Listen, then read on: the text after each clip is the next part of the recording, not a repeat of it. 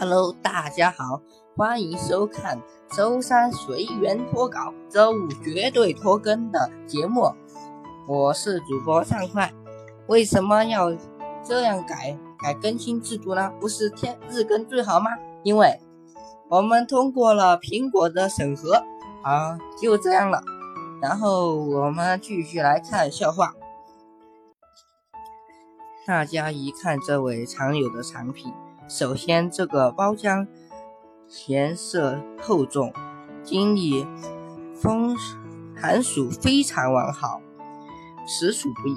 但不得不提的是，还有这个包浆之下还有秘制的牛轧糖和焦糖，错落有致的分布着花生，戏剧性的提升了作品的口感。纵观整体，花生牛奶和。巧克力大胆而又巧妙的结合在一起，可以说这位藏友如果不是过期了，肯定能上本期的珍宝台。呃，这个说这就是牛轧糖嘛？说那么多干什么？真是的。画家徐悲鸿以画马著称于世，他的笔下马刚劲矫健，千姿百态。或奔腾跳跃，或回首长鸣，或腾空而起。而随着创作阶段的成熟，其晚期作品主要以田园乡民孩童为题旨，丝毫不见马的踪迹。这是因为他领悟出了一个道理。无马才是王道的艺术真谛，呃，这个有点牵强吧？我只能说这个有点。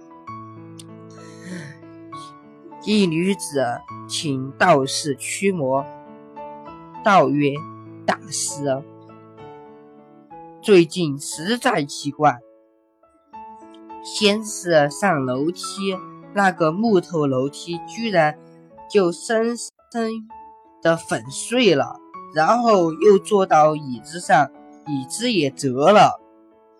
最恐怖的是晚上睡觉的时候，床竟然塌了。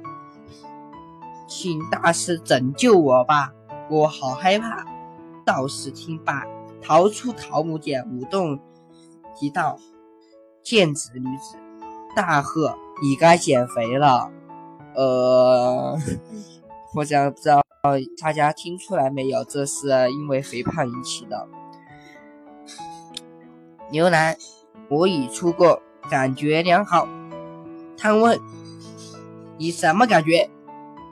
牛腩微微一笑：我感觉自己人品在闪闪发亮，充盈着高尚的道德观，有良好的教养和情操。汤问什么意思？牛腩就我的意思就是我还不够烂。大家感感觉这个搞不搞笑呀？一元钞票遇上百元钞票，一元钞票对百元钞票说：“兄弟，好久不见，忙啥呢？”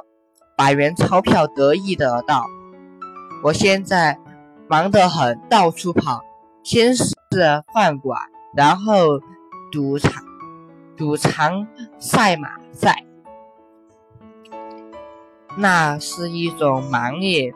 一元钞票赞叹道：“我倒是也不过去了不少地方，但是这些地方都差不多，无非就是募捐箱、募捐箱、募捐箱。”呃，这我想说，这充分的说明了募捐一元钱的意义。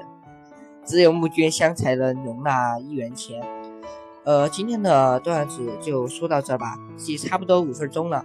以后以后就是周更，就是每周六更新了过后，就是大概就是一期十分钟的样子。呃，今天就差不多在这吧，再见。